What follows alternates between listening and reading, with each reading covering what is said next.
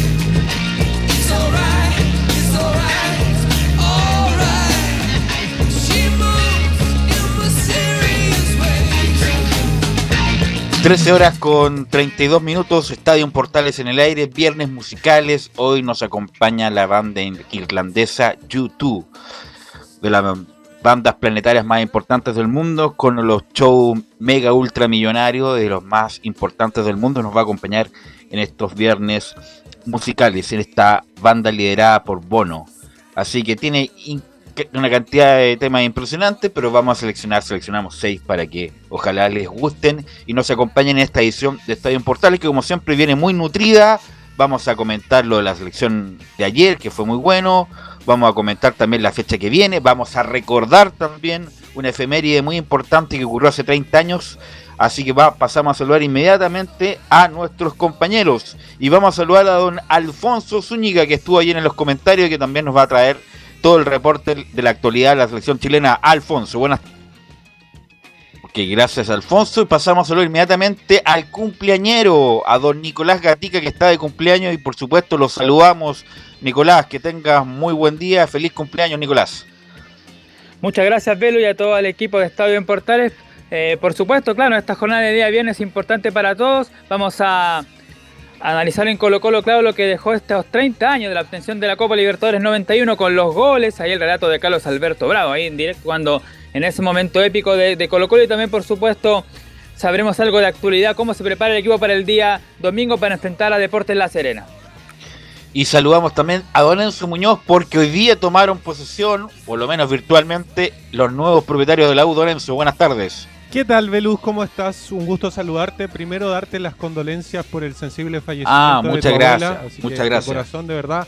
También el feliz cumpleaños a Nicolás Gatica, sumarme también. Y en Universidad de Chile habló Ramón Arias de lo que es eh, la previa de este partido contra, eh, contra Palestino este día sábado, que lo más probable es que sea el último partido del Rafael Dudamel, pero aún así lo están alargando. Ramón Arias también dijo que no, que no, que no. Pero hoy día tomaron mando, como tú lo señalabas, en eh, la nueva administración de Azul Azul. Gracias, Enzo. Y saludamos a don Felipe Holguín, que también nos va a comentar de la actualidad de la Católica, Felipe. ¿Qué tal, Belu? Gusto en saludarte a ti y a todos los oyentes de Estadio en Portales. También me quiero sumar a las condolencias también de mis compañeros y también saludar a, a Nicolás también, sobre todo eh, por su cumpleaños, que lo pase muy bien con la familia. Y bueno, al respecto, para adentrarnos en lo que va a ser este partido tan importante de la Católica, que va a jugar, por supuesto, el día de mañana a la una del mediodía, va a enfrentar a Santiago Wanderers allá en Valparaíso. Va a ser un partido bastante infartante y la Católica ya empieza a preparar de lleno lo que va a ser este duelo. Esto y más en Estadio en Portales. Y saludamos a Laurencio Valderrama que también nos va a informar de las colonias. Laurencio, buenas tardes. Hola, ¿qué tal? Buenas tardes eh, para ti, Belo, y para todos quienes nos escuchan en el Estadio Portales. Por supuesto, sumarme a las palabras de los muchachos, las condolencias Gracias. A, la mamá de don Carlos Alberto Bravo, eh, eh, a tu abuela y por supuesto también como es la vía. Tiene distintos colores, saludar también en su cumpleaños al gran Nicolás Gatica, a nuestro querido fenómeno. Eh, por cierto, en Palestino hubo bastante información el día de hoy porque conversó con, los medios el Misa Ávila, el, ex volante de, la Unión, que espera con mucha ilusión el partido ante la U, recordemos, de este sábado. Y por supuesto también tuvimos conferencias, tanto con César Bravo, el técnico de la Unión, como con Pablo Vitamina Sánchez del Audax. Se juntaron todos hoy día por el tema de que, de que ayer jugaba las elecciones. Eh, así que estimados de las colonias en Estadio Portales. Y saludamos a don Camilo Vicencio que nos va a acompañar uno de los estelares de los días viernes. Camilo, ¿cómo estás? Muy buenas tardes, Velus, para ti y para todos los auditores de Estadio en Portales. Bueno, igual que todos, también sumarme, Velus. Ya tuvimos comunicación con Carlos Alberto por interno, pero también y saludar a Nicolás Gatica, que también los, los salvan por eh, las redes eh, eh, por el cumpleaños. Y sí, contento después de este, de este partido. Se jugó bien, buen planteamiento del director técnico Martín Lazarte con la selección chilena, así que hay harto para analizar. Gracias Camilo, saludamos al ex árbitro internacional, ex árbitro profesional, gran persona, don René de la Rosa. ¿Cómo estás René? tardes, eh, un saludo a todo el equipo, un saludo a, a Nicolás, eh, eh, como bien un fenómeno en, el asunto de la radio, y también sumarme las condolencias a su familia Velus en este momento tan difícil, así que estoy para aquí comentar este día viernes musical. Gracias René, y antes de ir los titulares, bueno, falleció mi abuela, la mamá de mi papá, de Carlos Alberto, eh, recordarla con mucho cariño, vivió 100 años, ¿ah? Vivió 100 años. Eh, mi abuelita, eh, está Giovanni, ahora sí, perdón, pero bueno, bueno, bueno, quisiera saludar a mi abuela, vivió 100 años, fue una, una madre muy, muy querida, una abuela muy, muy tierna, siempre nos trató muy bien, tengo miles de pasajes que comentar con ella, bueno, también a mis tíos, a, los hermanos de mi papá, eh, que tuvimos la fortuna de tenerla mucho tiempo. Así que bueno, eh, está descansando y puede tener siempre los mejores recuerdos de ella, porque siempre fue muy, muy tierna y muy querida por todos nosotros. Antes de ir a los titulares, saluda a Giovanni. ¿Cómo está Giovanni? ¿Cómo, cómo estás, Belus? Buenas tardes. Buenas tardes, René, a todo el equipo. Acá esperando el viernes musical. Tenía un problema técnico, pero ya lo solucioné, así que ya estamos al aire esperando este viernes para poder, comentar todo lo que pasó con Chile. así es. Así que eso, Velus. Gracias, gracias. Bueno, este programa va dedicado a la madre de mi padre, a mi abuela Violeta, como le decíamos. Así que vamos con los titulares que lee Nicolás Gatica. Así vamos nomás entonces con esta buena música de fondo ahí de YouTube y también por supuesto este, este programa especial dedicado justamente para la madre de don Carlos Alberto Bravo, el director de estadio en Portales. Titulares para esta jornada de día viernes. Bueno, comenzamos con las clasificatorias sudamericanas rumbo a Qatar 2022. En La Paz, Bolivia, el próximo rival de Chile, venció 3 a 1 a Venezuela, donde Moreno Martins marcó dos goles y es la principal amenaza para la selección chilena. Luego en el centenario de Montevideo, Uruguay, que tuvo un gol anulado con polémica, igualó sin goles ante Paraguay. Tras el empate de Chile-Colombia, miren, ah, tuvo un buen debut con Rueda en la banca goleando como visita 3 a 0 a Perú. Esta jornada se cierra la séptima fecha con el duelo en Porto Alegre entre Brasil y Ecuador. Brasil, a que según informa la prensa de ese país, al menos los jugadores que militan en Europa no están de acuerdo con jugar la Copa América, incluso podrían hacer un anuncio tras el partido de esta noche. Ya con estos resultados en la parte alta todo sigue igual. Brasil, Argentina, Ecuador y Paraguay estarían clasificando directamente a Qatar. Por su parte, Uruguay está clasificando el repechaje mientras que Colombia tiene los mismos 7 puntos que la Celeste, pero claro, menor diferencia de gol. Chile con su empate ante Argentina sumó 5 puntos, mientras Bolivia y Venezuela y sorpresivamente Perú cierran la tabla. El elenco peruano dirigido por Ricardo Gareca apenas suma un punto en 5 partidos y cierra la tabla de posiciones, lo que preocupa a los hinchas y también a los medios de ese país. Una de Europa, ayer fue oficializado en la banca del Inter de Milán el técnico Simone Inzaghi. Además, el elenco italiano fue invitado a un torneo amistoso en Estados Unidos. La pregunta que se hace uno ahora es, ¿dirigirá Alexis Sánchez y Arturo Vidal la próxima temporada? Y nos vamos al tenis, por supuesto, con buena noticia, donde la tercera ronda de Roland Garros, Cristian Garín venció en 4 sets al estadounidense Marcos Girón.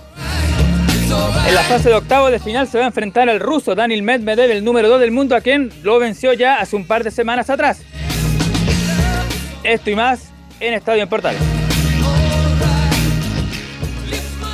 Gracias, Nicolás. Y antes de ir a, ir el reporte de don Alfonso Zúñiga, les quiero preguntar a los que no comentaron el partido de ayer, y empiezo por René de la Rosa, ¿qué te pareció Chile ayer ante la selección argentina, René de la Rosa? Belu, siempre estamos eh, expectantes con este partido, como siempre con el equipo argentino, con la selección argentina, pero te voy a ser súper sincero, eh, me agradó mucho eh, el planteamiento de, de Chile eh, con la selección, hay que destacar que ya en realidad eh, las dos selecciones no son las mismas, en el sentido que en el, juego, eh, en la fricción, hay mucho más fricción, en los primeros minutos se notó que, que, había más contacto físico, más que, juego con el balón, pero de verdad es un grato empate, eh, pero a lo que voy yo, falta mucho camino, falta, y también Argentina no está en su mejor momento, bueno, se suma toda la, lo que es la pandemia, lo que es los problemas de COVID, en la selección nacional, en las otras selecciones. Bueno, y todavía es un largo camino, así que bien conforme con la selección, eh, aunque sea un empate. ¿Qué, qué te, bueno, de empate a Argentina no es menor. Eh, René, ¿qué, ¿qué, jugador te llama la atención? ¿Qué rendimientos puedes que decir, mira, qué bueno me sorprendió o, o no te sorprendió René? voy a hablar de, la parte, bueno, no no tan negativa, pero Galdames no, no, no, no me dio, no me gustó cómo jugó Galdames eh, para entrar como titular. Eh, eh, en realidad no, no, no me gustó, la verdad, voy a ser súper sincero. Destacar a Bravo que ese tiro que iba al ángulo era gol gol seguro y esa, esa parte muy importante desde el número uno de, de la selección, que es el arquero y capitán, la solvencia y eso le da la confianza a los demás jugadores eh, destacar que, que en realidad los cambios no, no, me gustaron mucho, efectivamente el de Galdame, obvio, pero no, no fue mucho el cambio y yo creo que tiene que eh, rotar un poquito más el equipo, en este caso las artes. Giovanni, ¿qué te pareció en general el partido que le hizo Chile Argentina ayer en, no en Buenos Aires, en Santiago del Estero? Me gustó, Belu, me gustó, me gustó ver a Chile un Chile distinto, un Chile que supo defender cuando tuvo que hacerlo, que bueno, se marca la diferencia también con los laterales que tenemos, que son creo que en Sudamérica, de los top 5 a nivel completo, Sudamérica, de todos los países. Concuerdo con René, Galdames creo que le falta un poquito más de experiencia a nivel selección, también la María muy temprana creo que es un poco a lo mejor la ansiedad, el tema el tema del titular en Argentina, todo coincide con las ganas que puede haber sido, pero no puede tener una amarilla tan temprana sobre todo en el puesto que juega él. Pero me quedo conforme, quedo con las ganas, obviamente a ratificar el triunfo acá con, en Bolivia, a ratificar este punto que se sacó fuera, hay que ratificarlo acá ganando, que en localidad no podemos ceder nada, para poder seguir remando, avanzando en este camino que es un largo camino, creo que el más difícil del mundo, así que bien contento y con amplias expectativas de lo que puede dar el profe Lazarte a la selección. Camilo, ¿cuál es tu visión del partido de ayer?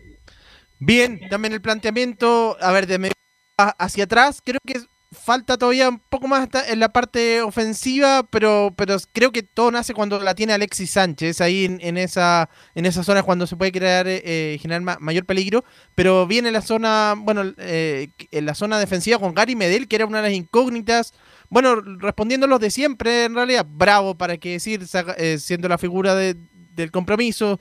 Em, lo mismo también, bueno, Gary Medel, decíamos, Alexis Sánchez, creo que por ahí están, las figuras y creo que preocupa lo de Maripán también y bueno, y Pablo Galdame. Así es, bueno, eh, yo, ah, bueno, como muchos, fuimos críticos de la inclusión de Gary Medel a titularidad, pero demostró nuevamente Gary Medel la jerarquía, la clase que tiene y jugó muy bien. Jugó muy bien Gary Medel, estuvo atento en los cruces, las coberturas, con los pies no tuvo problema. El que sí tuvo problemas fue Guillermo Maripán, que no jugó para nada bien. Estuvo con problemas en los anticipos, los primeros minutos, y qué decir del penal, y con la pelota en los pies, sobre todo el segundo tiempo. Fue un horror, un horror. Algunos lo tratan de defender, pero bueno, Maripán es un muy buen jugador, está pasando por un gran momento, pero ayer jugó mal. Ayer jugó mal, eh, nuevamente jugó mal, había jugado muy mal con Venezuela, así que em, es preocupación con lo que puede hacer Maripán. Gran partido de Bravo, gran partido de Alexis Sánchez, gran partido de Eugenio Mena, ganándole los manos a mano nada más ni nada menos que a Messi. Eh, así que bueno, y lo con un signo de interrogación lo de Galdame, que quedó condicionado, lo de Vargas, a pesar de que hizo un trabajo de gasto importante, eh, pero bueno, tuvo, tuvo complicaciones. Así que me gustó ayer, como lo comentamos ayer con Alfonso, que Chile volvió a ser competitivo, que mm, mostró espíritu de equipo, así que esto todo lo hay que em, refrendarlo, Alfonso, con el partido con Bolivia, que es muy importante, y ojalá ganarlo Alfonso Zúñiga. ¿Estará por ahí Alfonso? ¿Veluz?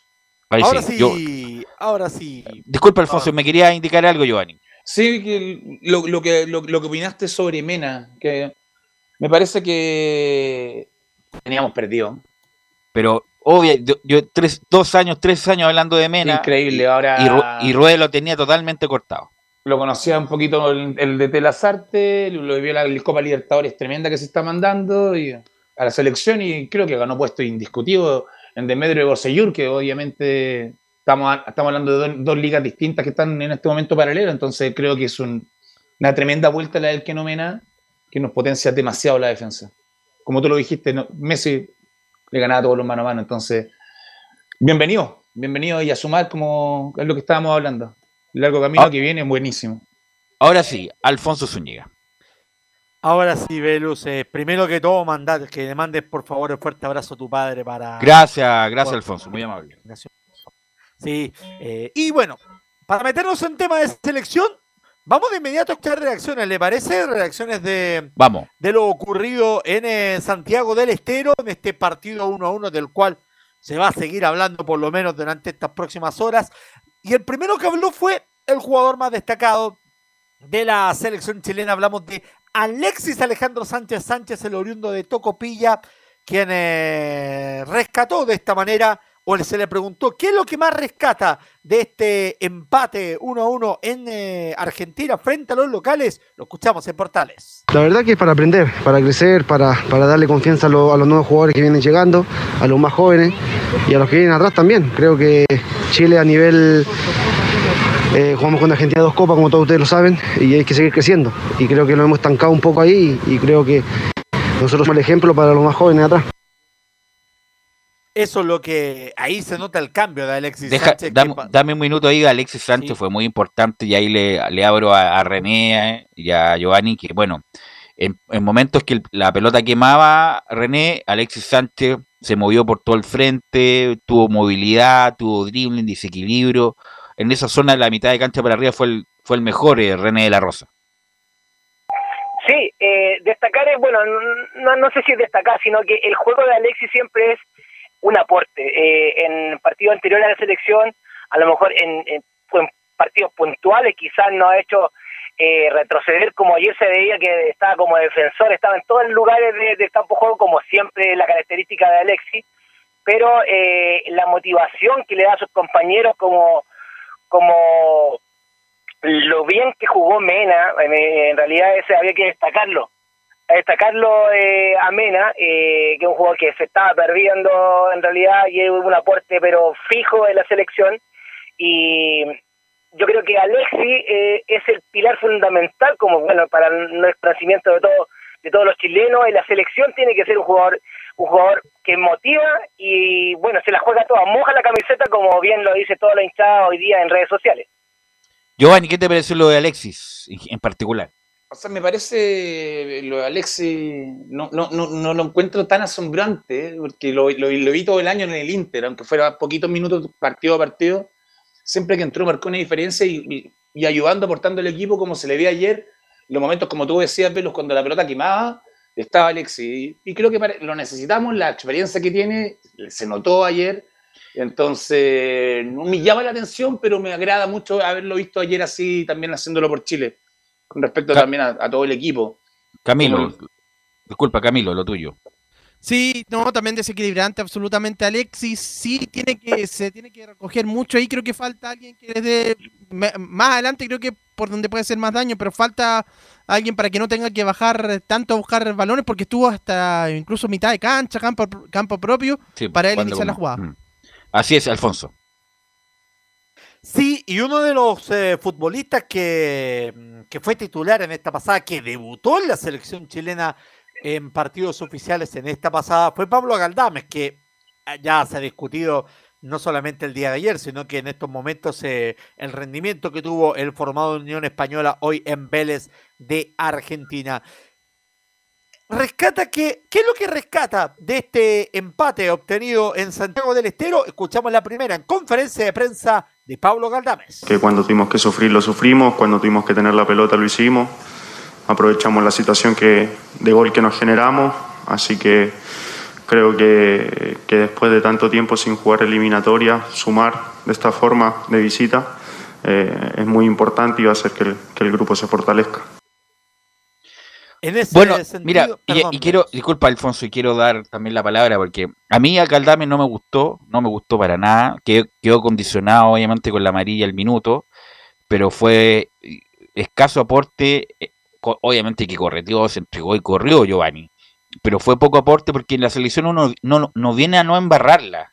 Uno viene a hacer aporte y lo de Galdame, y a lo mejor el, técnico tiene otros ojos con él, pero me pareció escaso el aporte tanto en la recuperación como en el apoyo, Giovanni. Me. Comparto con. A mí no me gusta mucho Pablito Galdame, comparado con la contención que tenemos a nivel de selección. A eso me refiero. Tremenda campaña que hacen Vélez, todo, pero creo que a la selección le falta no sé si era para entrar jugando titular, creo que se tiene que ir metiendo punto a punto, porque los monstruos que tenemos en esa posición acá, comparado con Galdames, creo que Galdames está todavía un, par de peldaños abajo del resto. Entonces, se notó ayer, tú lo dices, se nota, y sobre todo el amarillo, en contención con amarilla en minuto 2 de juego, es súper complicado en Argentina. Lo mismo para ti, lo mismo para ti, René, ¿qué te pareció lo de Galdame en particular?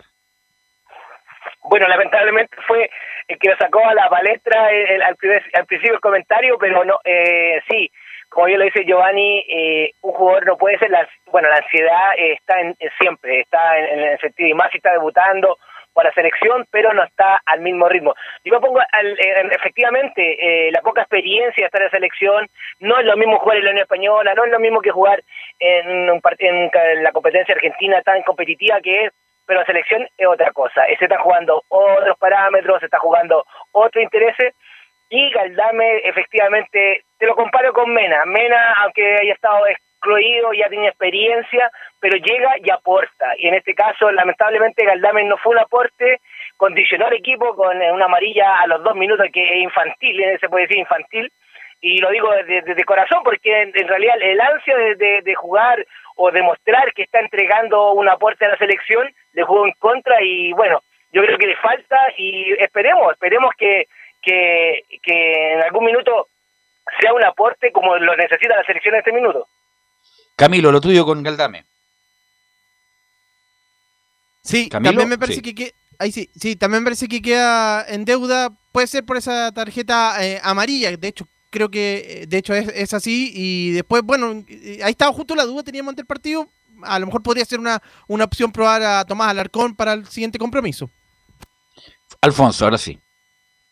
Se le consultó a Pablo Galdame respecto de si sentía presión de ser eh, el tan ansiado recambio que, se, que tanto se señala en la selección chilena.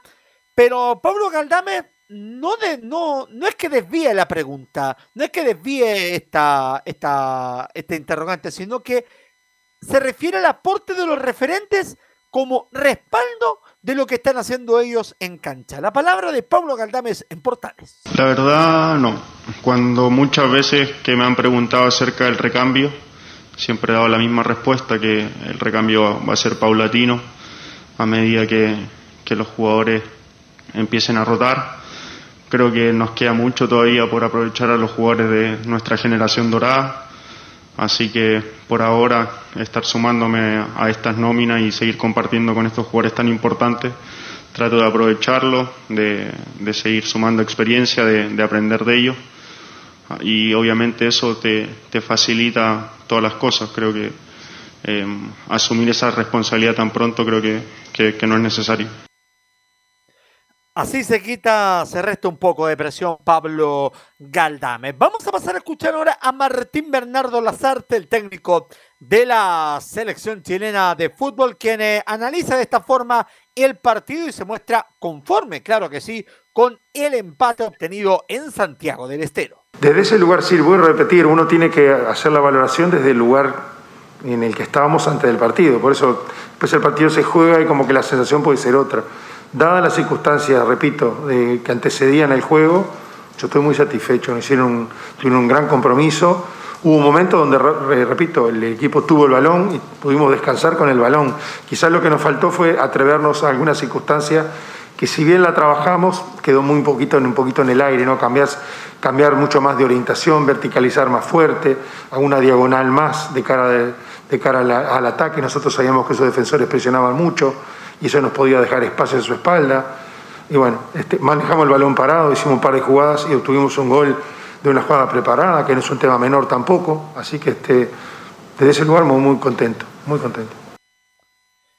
En ese sentido, Martín Lazarte, cuando se le pregunta cómo califica este empate, lo que él señala es que es un premio motivacional por lo realizado durante esta semana. La voz de Machete.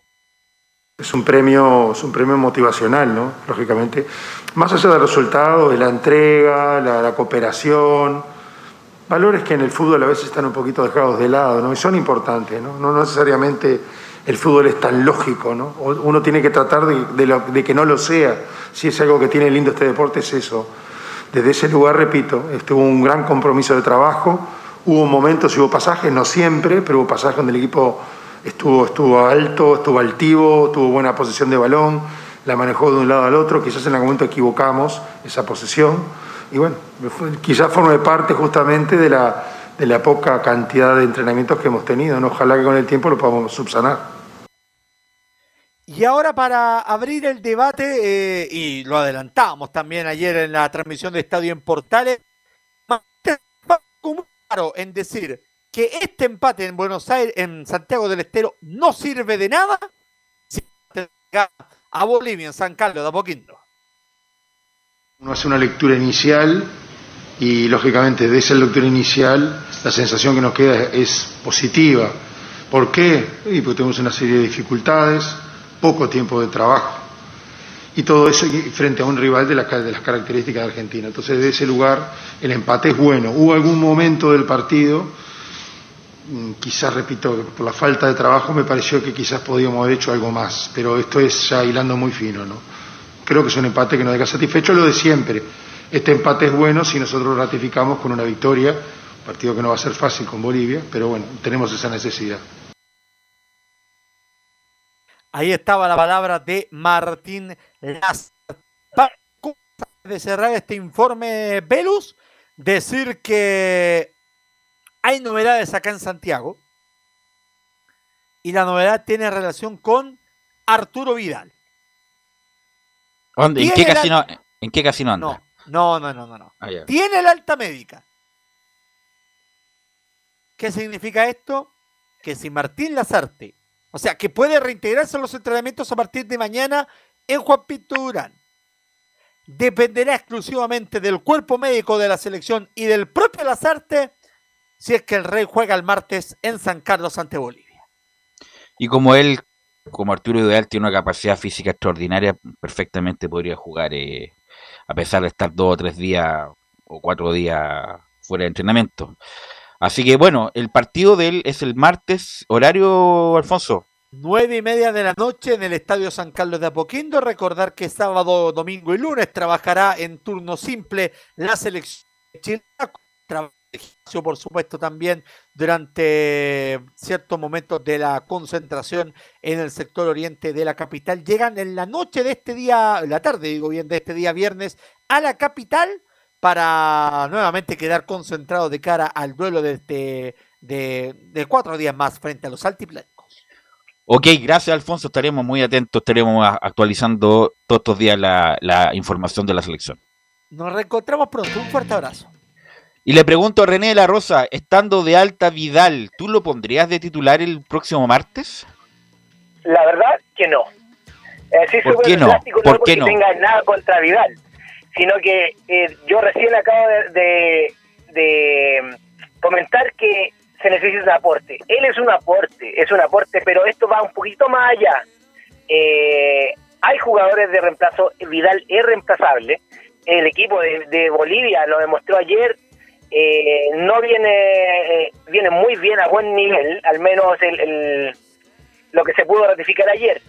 Pero la verdad no creo que no debería Lazarte incorporarlo de inmediato a la selección eh, a pesar de todo de la pandemia de la porque va más un poquito más allá del fútbol esto estamos viendo como un orden tiene que hacer un orden en la selección y yo creo que no hablaría muy bien no hablaría muy bien siendo que tiene reemplazante que Lazarte lo pusiera de titular quizás segundo tiempo un aporte veamos cómo se presenta en el partido yo sé que a lo mejor en, este, en estos partidos no son como para esperar el resultado e incorporar jugadores, pero para mí, para mí, por orden de, de eh, mental, mental de la selección, de los jugadores que rodean el entorno de la selección y, lo que bien dice Lazarte, eh, la motivación es muy importante. Yo creo que, que no, que yo no lo pondría de titular a Vidal ante Bolivia. ¿Y usted, Giovanni, qué haría con Vidal? Mira, eh, Belu, con Vidal hago lo siguiente. Si el profe Martín Lazarte va a seguir contando con Vidal en lo que viene en el proceso, después de todo lo que sucedió ahora, titular.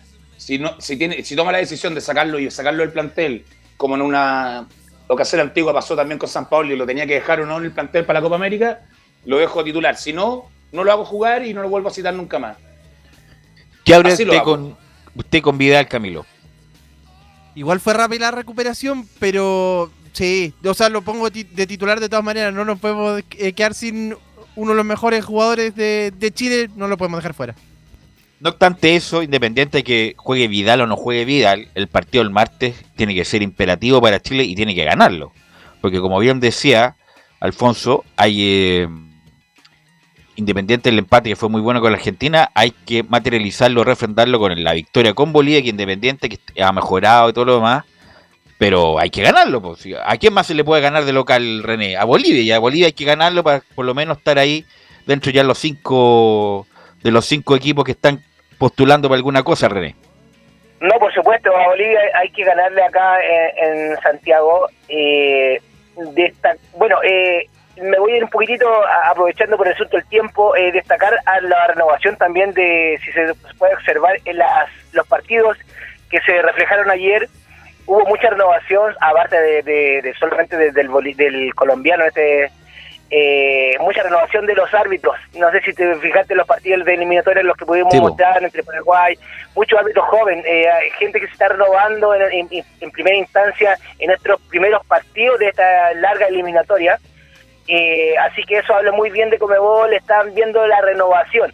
Si es cierto, eh, eh, hay, árbitros eh, con antigüedad que pueden perfectamente sacar estos partidos, pero Comebol a través de, FIFA está viendo la renovación de los árbitros. El mismo árbitro de ayer se vio un hombre muy joven, mm, demostró, me hubiese gustado un poquito más de personalidad, pero eh, sacó bien el juego. Eh, se puede observar que el VAR es en realidad es fundamental porque en primer y antes de que te vaya antes de que te vaya René eh, en primera instancia sancionado por el árbitro, pero el VAR ratificó y es un, es un penal de VAR, así que nada que hacer con ese, en ese tema, pero como te digo, eh, sumándome y restándome al asunto de la selección, yo creo que es un largo camino y hay que ganar el día martes acá en Chile.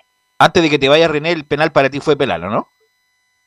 Sí, en primera instancia, la verdad, la verdad, eh, en, en jugada rápida, en la primera instancia no me parece, pero después hay una imagen clara que eh, no es que le enganche tampoco que porque cae torpemente también el jugador de Chile, pero eh, se aprovecha también el jugador argentino y bueno, entre paréntesis se, aprovecha y el VAR ratifica el penal, pero era penal sí o sí.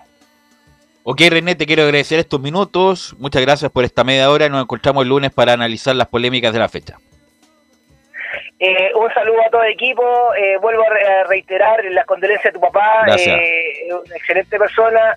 Eh, me alegro mucho que, que, en el sentido de alegrarme, que muchos años de vida que estuvo con, con, tu, con tu padre, tú como nieto, así que habla muy bien de, de cómo la gente antigua, que, que, ahora cuánto cuesta llegar a esa edad, que así que está tranquila, ahora está descansando, así que un fuerte abrazo a tu familia, Velus. Gracias, un gracias. fuerte abrazo también a, a, pues, al cumpleañero ahí que siempre, Nicolás, Nicolás. eh, siempre está ahí atento. Así que un saludo a todo el equipo y es de esperar que contarlo el día lunes para comentar la fecha con las polémicas. Ok, gracias René, muy amable. Gracias a todos los por los deseos y, la, y las condolencias de mi abuela Violeta. Vamos a la pausa, Leo, y volvemos con Colo Colo para, para revisitar lo que pasó hace 30 años.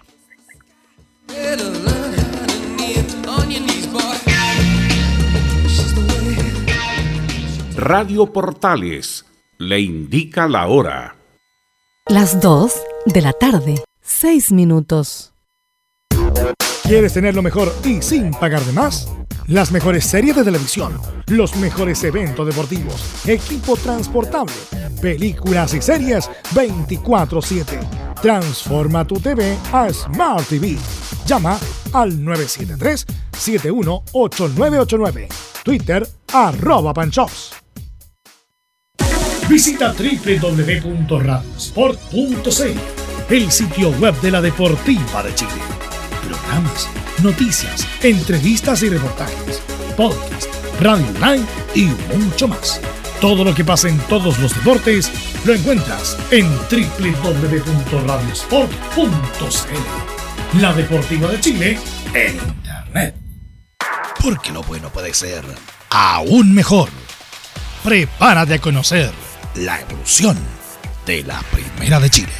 Bienvenido a Portales Digital. Ingresa ya a www.radioportales.cl y descubre nuestra señal en vivo en audio y video, además del tradicional 1180m. Mantente al día con las últimas informaciones de Chile y el mundo e interactúa con nosotros a través de nuestras redes sociales en Facebook, Twitter e Instagram. Recuerda www.radioportales.cl La nueva multiplataforma de la Primera de Chile ahora es aún mejor. Termolaminados de León, tecnología alemana de última generación. Casa Matriz, Avenida La Serena, 776 Recoleta. Foro 22 622 56 76. Termolaminados de León. Desde todo Chile. Desde todo Chile. Y para todo Chile. Y para todo Chile. Portales Digital está en todas partes. www.radioportales.cl Entre Marco Grande y Marco Chico, media vuelta y vuelta completa. Escuchas Estadio en Portales, en su edición central. La primera de Chile, uniendo al país, de norte a sur.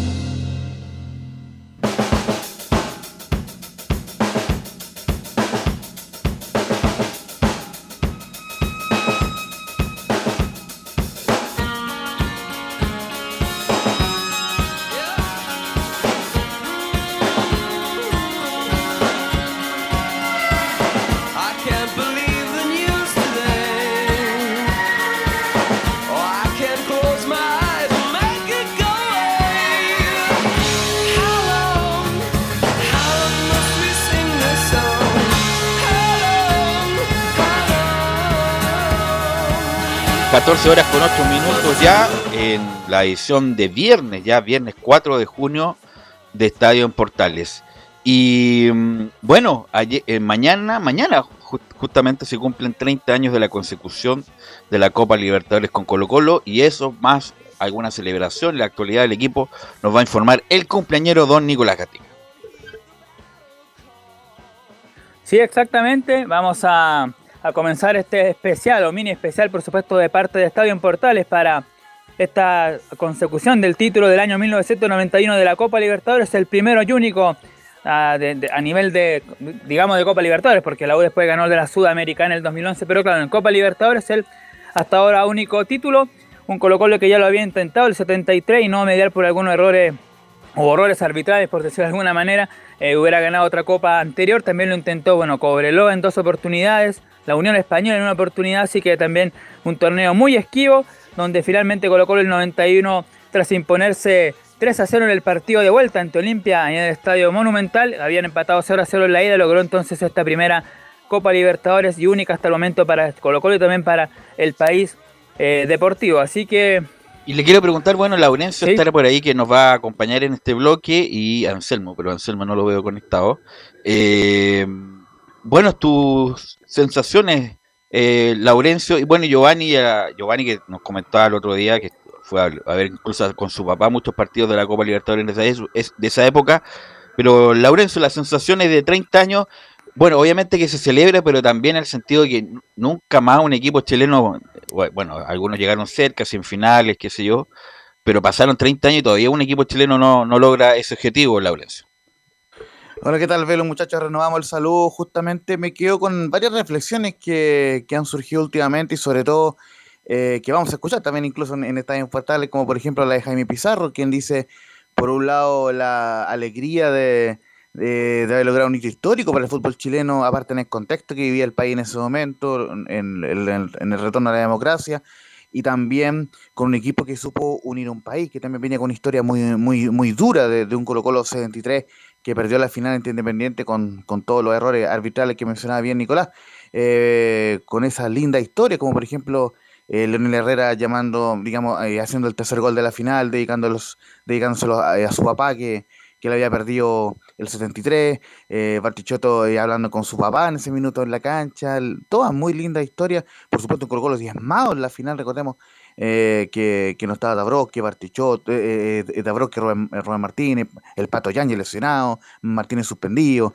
entonces mucha historia, pero como les decía, por un lado lindo recuerdo de, de, los 30 años que, que se ha hablado muy, mucho y se va a seguir hablando en, en, en estos días y que bien que se haga, y por otro lado también lamentablemente en 28 años ningún equipo chileno ha podido llegar a la final de la Copa Libertadores. El último fue la Católica y repasar muy brevemente, el 96, el 97 Colo Colo hizo semifinales, el 96 la U hizo semifinales, el 2012 la U también tuvo semifinales ante Boca y bueno, eh, en rigor solamente tres semifinales de equipos chilenos en los últimos años. bueno, el 2010 el 2010 la U, con, Peluso y el 2012 con San Paoli, pero bueno, no tan cerca como estuvo Colo Colo, donde fue un campeón, un campeón de lujo, donde yo, viendo lo demás con, más profundidad, este, este proceso lo arma Arturo Salá, obviamente cuando llegó el 86, el 85, el 86 sale campeón, después, bueno, sale campeón de la Copa Chile, también sale campeón en el 89, pero el que y, lamentablemente, bueno, pierde la Copa Libertadores el cuarto de final con Vasco Agama, cuando iba ganando 2-0, me acuerdo perfecto, Estadio Nacional lleno. Y el punto de inflexión, sin duda, y ahí le abro el debate para Nicolás, para, para Giovanni eh, y para Anselmo también, que ahora sí lo veo conectado, es la llegada, es la llegada de Mirko Josic. Ese fue el punto de inflexión, porque bueno, venía muy exitoso el, paso por, con Arturo Salá, pero la llegada de Mirko Josic le, transforma el equipo en un equipo agresivo, en un equipo físicamente distinto, no solamente al fútbol chileno, sino en el fútbol sudamericano de esa época, Giovanni, y que le permitió dar un paso adelante para, este gran triunfo. Con respecto a lo que tú decías, sí, el proceso lo parte Arturo Salá trayendo a Morón, trayendo a Bartichotto, trayendo a Broski. Según, lo recuerdo. Y Mirko Josic que estaba haciendo un trabajo, estuvo en Colo Colo en, la previo a eso en las inferiores. El año 88, efectivamente. Y, lo que, y lo que catapulta, creo que el éxito que lleva Colo Colo fue que Mirko Josic debe haber sido el primer entrenador en Sudamérica en haber implementado el, la línea de tres, un central con dos stopper. Y con marca personal. Marca, personal, donde ocupaba Miguel Ramírez, que era, era el cabro chico tremendo, un, perro. que no se, podía, no se salía de la espalda. Yo tuve, lo que te comenté como en interno, tuve la suerte de conversar con Bartichotto del, del tema de la final, post final, la celebración, trotando en la playa cuando fuimos con, yo fui ayudante técnico de él en la Mistral. Porque yo, que a mí me quedó grabado, porque yo fui al estadio toda, esa, toda la Copa Libertadores y le, y le, preguntaba de las sensaciones que habían habido, eh, que, pasaron por la conversación que tuvo con su padre, que fue muy connotada en la tele.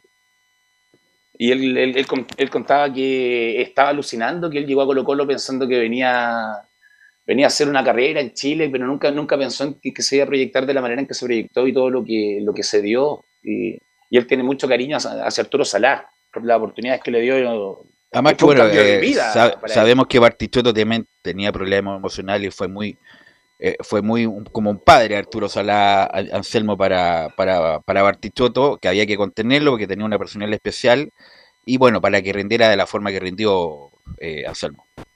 Efectivamente, ¿cómo están chicos? Buenas tardes a todos y, bueno, sumarme a las condolencias para, para ti, Velus, para tu familia, Gracias, para Carlos Alberto. De hecho, conversé con, Carlos en la mañana, también le, le, dejé mis condolencias. Eh, creo que muchos sabemos aquí cómo es lamentablemente perder a un ser querido, así que me sumo a, esas condolencias. Sí, eh, hay... A ver, eh, Mirko Yossi, y lo reconocen muchos jugadores de, de esa de ese, de ese equipo campeón del 91, para, para muchos fue un papá. Y de hecho, el mismo Mirko Josic decía en una entrevista que tuvimos en Chavo Monumental el, el martes pasado que, para él el grupo que se formó el año 91 eh, eran niños, pero porque se divertían como niños, pero tenían la suficiente eh, entre humildad y, y responsabilidad para, para poder saber en dónde estaban parados y, y, qué es lo que tenían que hacer. Laurencio. Sí, no, eh, eh, justamente eh, tenemos esa declaración también de, de, de Mirko ahí para, para que la escuchemos cuando ustedes... ¿Le parece, muchachos, mire, que revisemos la, gesta de esa época y después queremos cuál fue lo más importante de esa gesta? ¿Te parece, Nicolás, que revisemos bueno, los goles de esa gesta y después vamos pimponeando justamente qué fue lo mejor, qué jugador le, le llamó la atención? ¿Velus? Para sí.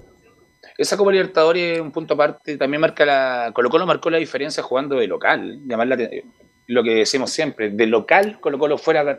Creo que no ganó ni un partido incluso. Claro, ganó, ganó todo de local y sacó empate importante. No ganó de visita, pero sacó empate importante. ¿Te parece, Nicolás, que revisemos el, esos, esos momentos únicos en la historia de Colo Colo? Claro, vamos por, por orden, por supuesto, decir que bueno, el relato de Carlos Alberto Bravo por la extinta Radio Minería, así que vamos de inmediato con el primero, pues el 1, el gol de Luis Pérez, el primero, el 1 a 0 versus Olimpia. Por Colo Colo, costado izquierdo, tres cuartos de cancha, el marcador 0 0, transmite Minería Deportes, 12, con el Capizarro, juega la izquierda para Bartichotto, puntero 7, busca atrás para Pera Vaga, Pérez, gran maniobra, busca el área, está busca Piloso, gran pared, Pérez frontal, remató con otro, gol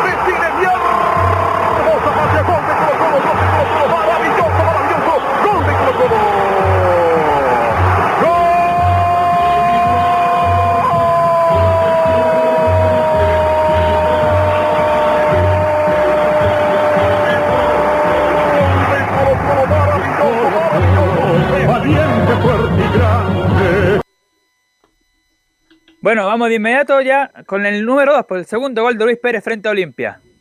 Pega para Mendoza, pelotazo para Ortizoto, punto 7. Carga Colo Colo, atraca Barcio, fondo de pie, viene el centro, un hombre que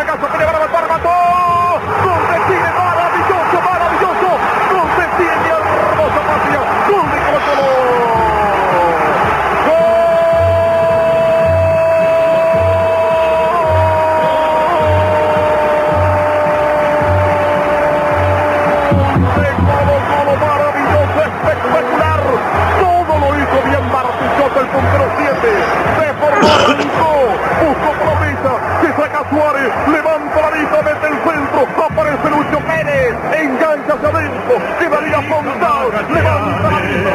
Por Colo Colo, ejemplo de valor.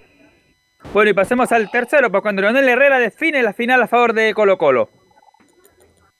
Puso para quien se equivocó. La revienta Peralta. Garrido pone fútbol, pone pausa. Tiro rasante. Busca Pizarro. Pone Colo Colo. El hombre que pone el fútbol. Avanza Pizarro. El público de pie. De fondo de pie. Quiero el tercer gol. Levanta Pizarro. Viene el pelotazo para quien. Barti. Vamos Bartichotto. Se abre mucho. Barco grande. Barco chico. Viene el centro. Acompaña Herrera. Remató. Tío Gonzalo. Gol de hermosa patria. Gol de Colo Colo.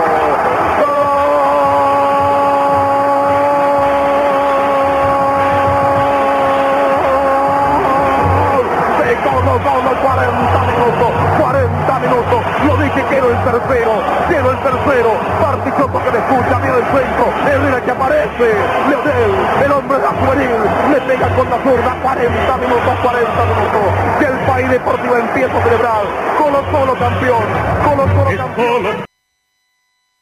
Vamos con lo último, el final del partido versus Olimpia cuando Colo Colo obtiene la Copa Libertadores. tu nombre mío. Porque Garrido, entró Marticho Pérez atrás, Pica Espinosa, para matarle por mucho, de vuelta, quiere pasar, no puede, le gana Castro, le gana Castro, y terminó, Colo Colo campeón, Colo Colo campeón, campeón Colo Colo de la Copa Libertadores de América, y se empieza a ir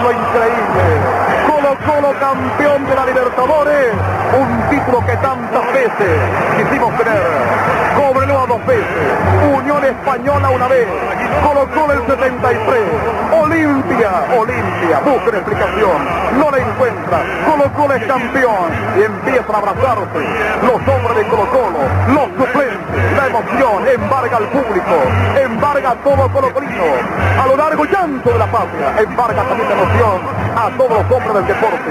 Esta noche ganó el fútbol de Chile, ganó el fútbol de Chile, ganó Colo Colo, los abrazos, se va Olimpia cabizbajo, el pueblo paraguayo, de correcta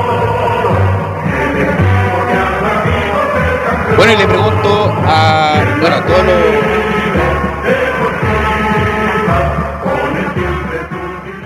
Ahí sí. Le pregunto, bueno, casi todos los muchachos que están en Estadio Portales son muy jóvenes, tienen todos 15 años, nadie está vivo para, para, esa consecución, pero le pregunto a Anselmo Rojas, ¿qué estaba haciendo en ese momento? ¿Dónde estabas tú cuando Colo Colo fue campeón de la Libertadores, Anselmo? Yo vi ese partido, no acá en Santiago, yo en ese momento, bueno, chico, tenía 7 años, yo vivía en Talcahuano, eh, y por lo tanto ese partido lo vi con mi viejo en la casa, tele recién comprada, ¿ah? porque esos partidos eh, no se vi, o sea, la campaña Colo Colo en regiones no se pudo ver. Claro, la, la, la, de Omega. la de Omega. de Megavisión, exactamente. Y la final la compré TVN con Canal 13. Y por eso pudo verse en regiones, cosa que no se pudo, por ejemplo, Mega no llegó a Concepción hasta el año 92. Entonces era imposible ver la campaña de Colo Colo ese, ese, ese año. Así que tuvimos que seguirla por radio. De hecho, yo, eh, yo recuerdo que, y, lo conversábamos con mi viejo la semana antepasada, cuando me tocó estar justamente en Talcahuano para el partido de Huachipato con Colo Colo. Lo conversábamos con mi viejo y, él se acordaba de que esos partidos nosotros los escuchamos justamente por, por minería, con el relato de, tu papá. Eh, y hay una cosa que, que que remarcar, ¿ah? tu papá no ha cambiado absolutamente nada su estilo de relato, pero absolutamente nada en cuánto, 30 años, no ha cambiado un ápice su. Mira, que no se, que no se entere mi papá, porque no, yo a mi papá pues, no, no, le tiro muchas flores por una cuestión como que no salga acá. Claro, que, no salga, que no salga acá. Claro, lo, lo, que valoro de mi papá es que el pito, el vocerrón, no ha cambiado en nada y mi papá ya tiene su edad ya. Pues. Es, de, es, de, es de mi papá, es de la generación de relatores. Yo creo que el único que sigue vigente en radio por aire encuentro yo, mi papá, en cuanto a su más de, que no, que no salga acá, pero tiene más de 70 mi papá ya. Y el bozarrón intacto. El, obviamente que hay algunas cosas de, ritmo que le, obviamente con el tiempo se van deteriorando, pero mi papá casi intacto en cuanto al relato de esa época o al relato de ayer, por ejemplo, que le puso mucha injundia justamente porque jugaba a Chile. Así que bueno, que no se sepa acá, no le digan que le tiró una flor. Em, sigue, sigue, sigue intacto y mi papá sin duda de, de, su generación debe ser de los mejores relatores de, de la época. Y le pregunto a, mm, a Giovanni, ¿tú dónde estabas? ¿Tú estabas con tu papá viendo el partido? ¿Fuiste al estadio, Giovanni, o no? Fue de los pocos, porque me acuerdo que hubo una reventa de entrada impresionante. Me acuerdo que un primo fue al estadio con la entrada y había tanta gente que se tuvo que volver, pues justamente le ocuparon su lugar, Giovanni. Sí, Velo, estaba en el estadio con mi hermano y con mi padre, como te comenté. ¿Con Ángelo? Con Ángelo. Ya. toda la Copa Libertadores, Colo Colo de local. Tuve la suerte de haber estado en toda, en toda la campaña. Y bueno, el partido que más me marcó fue el de Boca, pero estuve en la final. Sí, fue un caos entrar, un caos. Caos grande. Más nosotros quedamos en Océano, en la escalera. Ya. En la escalera, pero pudimos ver el partido. Y lo recuerdo patente porque mi padre le gustaba mucho el fútbol y siempre vale, y sigue yendo al estadio con radio. Y mi papá escuchaba a tu padre, estaba viendo el partido y escuchando el relato de tu papá, de tu papá al aire con la radio y a pila en la oreja. Siempre me ha dejado esa imagen, me quedó guardada porque ahora que escucho a Carlos en la misma radio, y como tú dices, el bozarrón sigue siendo el mismo, pero es impresionante. El relato de, de la Copa Libertadores que hablamos 30 años atrás es lo mismo que escuchar el partido del fin de semana pasado. Laurencio, ¿dónde en, está? Una, en una época, entre paréntesis, verlo, en donde se podía hacer eso, ¿ah? de, ver, la, ver la tele, poner la, radio. y mm. escuchar la radio, y, era todo en, vivo. Así es. Laurencio, ¿dónde estabas tú? Más allá que estoy muy emocionado, voy a intentar ser conciso porque escuché las declaraciones de Mirko Yossi, eh, digamos, editamos alguna para el programa y son muy bonitas y son muy eh, decidoras en cuanto al momento que se vivió hace 30 años y al momento actual que vive Mirko Yossi con 80 años. Pero como les, les comentaba durante la semana, estuve en mi casa eh, con mis padres, bueno, el dato, mi papá es de la U, mi, mi mamá es de la Católica, mi, eh, mis hermanos no son tan futboleros, entonces igualmente fue bonito verlo en familia y bueno, y, no pude celebrar mucho porque el día siguiente me tocó ir al, colegio. Pero una cosa importante con el relato de Carlos Alberto Bravo, y lo quiero decir ahora y que no salga de acá como dicen ustedes también, que uno está acostumbrado al relato de Pedro Carcuro de, por televisión, al relato de Vladimiro Mimisa, también enorme relato por radio, por Radio Monumental, y lo cierto es que mm, qué lindo escuchar este relato desde Carlos Alberto Grado y más trabajando en esta emisora porque uno dice, eh, eh, claro, todos los flashes se, se lo lleva de, alguna forma Milton Milla y, eh, digamos, Milton Milla, em, Pedro Calculo por televisión y Vladimir me dice por radio, pero el relato de Carlos Alberto Grado también fue, fue muy importante en la época y, fue muy potente también, así que obviamente el, homenaje en vida siempre es, muy bonito, así que me sumo al relato maravilloso de Carlos Alberto Grau. Bueno, en esa época, bueno, estaba mi papá en Radio Minería, que era como la radio 1 y 2, la otra era cooperativa, bueno, eh. estaba Monumental también, parece con Vladimiro ahí en esa época. Pero claro, me, acuerdo yo cuando chico, me era contar cosas como anécdotas, que mi papá siempre llegaba todos los meses con la encuesta, y en esa época el deporte, deporte total de minería era 1-2, 1 o 2, 1-2, eh, era como de esa época. Bueno, y mm, tenemos más Nicolás Gatica, ¿no? Sí.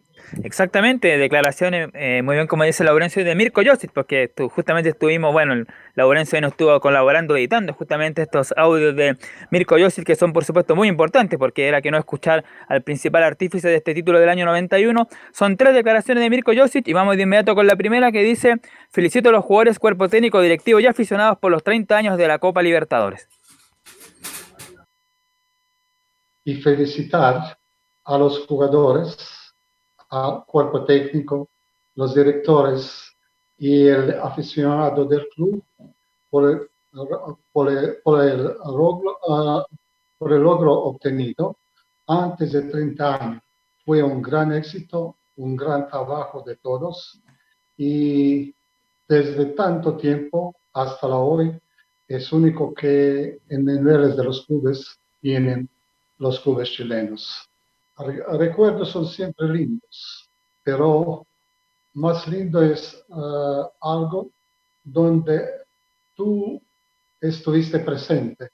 Y por eso estoy muy, muy orgulloso porque fui parte de este grupo tan bueno, tan solidario, eh, el grupo que, que, quería hacer algo para el fútbol chileno y especialmente para el fútbol de club Club Colo Colo. Bueno, ahí por supuesto, con, eh, que le cuesta por supuesto el español a Mirko Josic, se entenderá, obviamente él es croata, y europeo, entonces le cuesta un poco ahí hablar, pero se entiende la, idea. Y la segunda que vamos a escuchar de Mirko no Josic... Es que le, no es que le cueste... Dime, no es que le cueste, Nico, se le está olvidando. ¿Está con problemas cognitivos ya?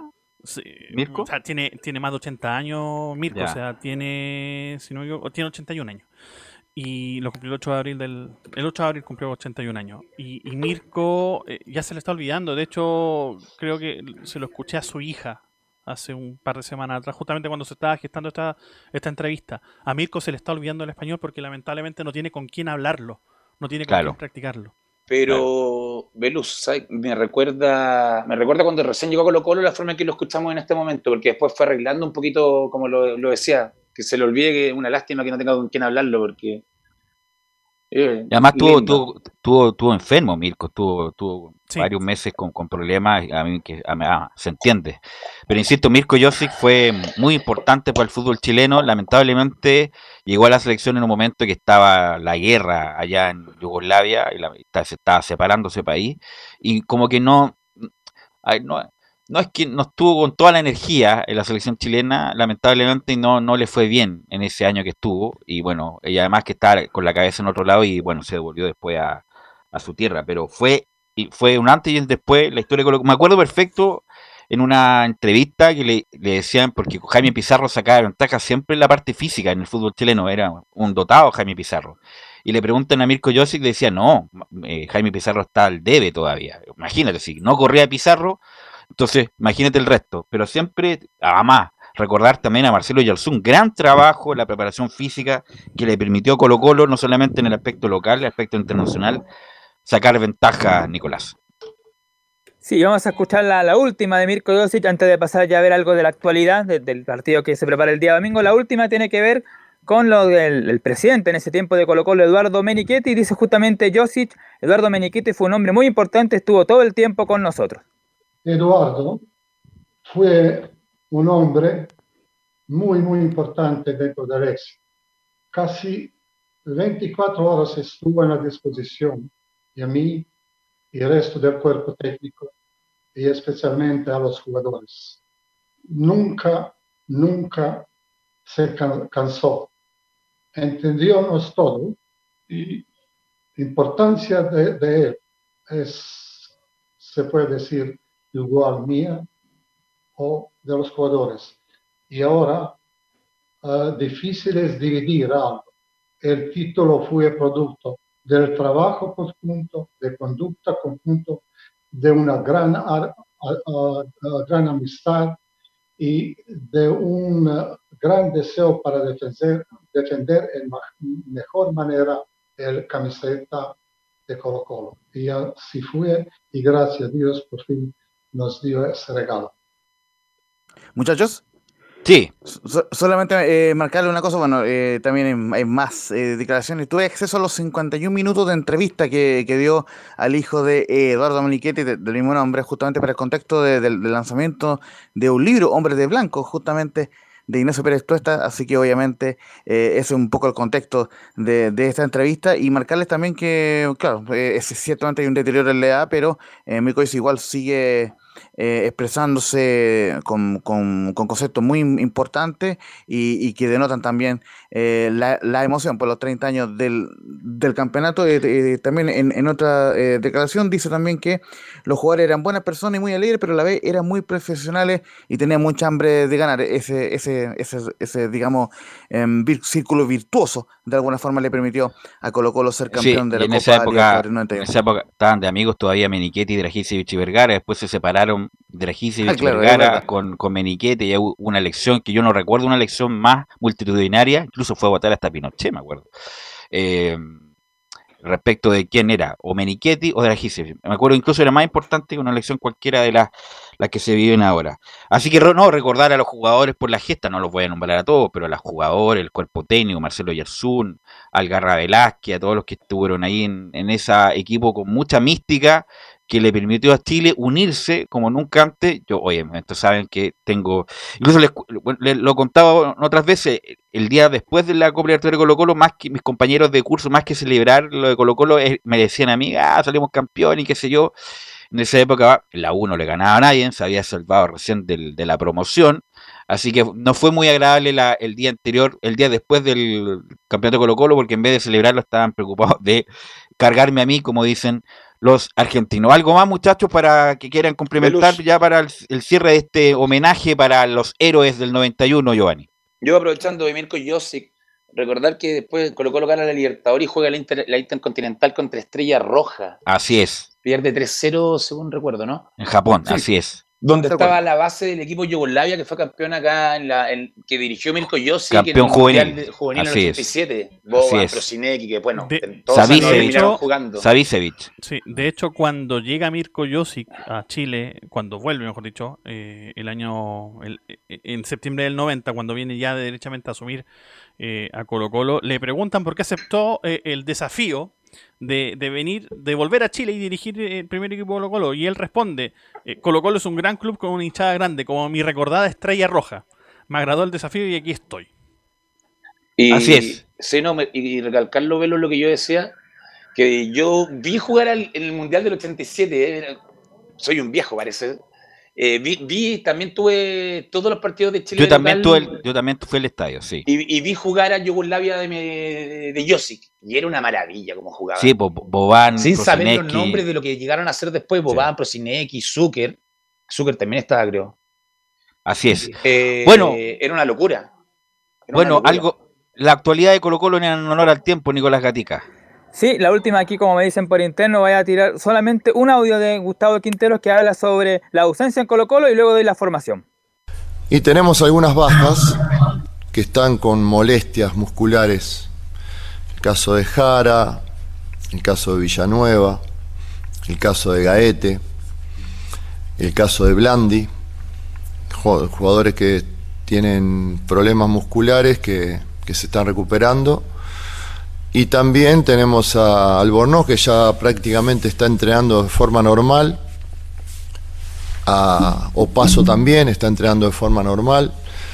Tal vez le falte un par de semanas para estar al 100% a los dos en la parte física, futbolística, para afrontar un partido, pero ya están entrenando de forma normal. Parragués lo mismo, está entrenando de forma normal. Así que eh, pasa generalmente en los equipos. Que algunos jugadores se recuperan, otros tienen algunas molestias que no los podemos tener en cuenta, pero de todas maneras hemos trabajado muy bien, los jugadores se prepararon muy bien para este partido, sabemos que es un partido importante, contra un equipo que viene arriba también en la tabla, en el grupo de arriba, que son muchos, así que mm, esperemos plasmar en la cancha el día domingo todo lo que se ha entrenado y poder sumar de a tres. Ojalá que podamos jugar mejor que el rival y poder sumar de a tres, ¿no?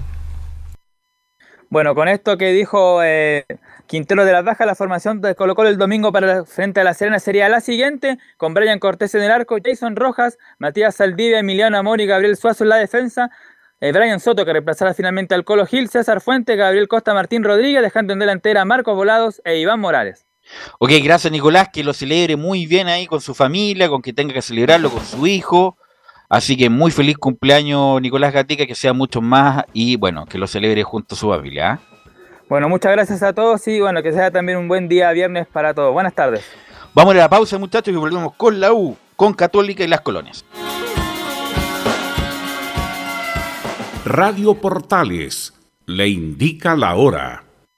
Las 2 de la tarde, 37 minutos. Ahora más que nunca, quédate en casa y disfruta de algo rico sin pagar de más. Somos de la casa, una delicia al paladar. Conoce nuestra variedad de waffles, sándwiches, empanadas de horno y mucho más. Contáctanos vía WhatsApp al más 569 5018 3008. Atendemos todas las tarjetas de crédito y red compra. Infórmate más en nuestras redes sociales, en Instagram y Facebook. Recuerda, somos de la casa, una delicia al paladar.